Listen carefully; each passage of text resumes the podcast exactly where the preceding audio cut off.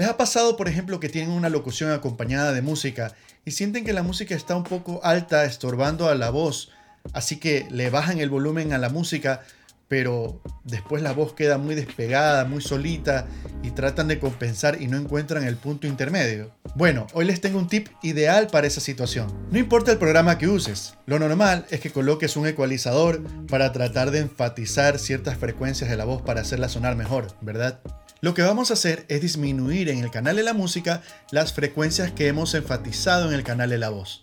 Puedes hacerlo en medios altos, en graves, eso da igual porque va a variar de voz a voz y de canción a canción. Pero el principio es el mismo, solamente no exageres. La idea detrás de esto es que tanto la voz como la música compartan espacios de frecuencia sin estorbarse el uno al otro. Vas a obtener un audio mucho más parejo, Incluso vas a poder bajar el volumen a la voz y aún así escucharla claramente. Haz la prueba y mira qué tal te queda. Eso es todo, nos vemos en el próximo video.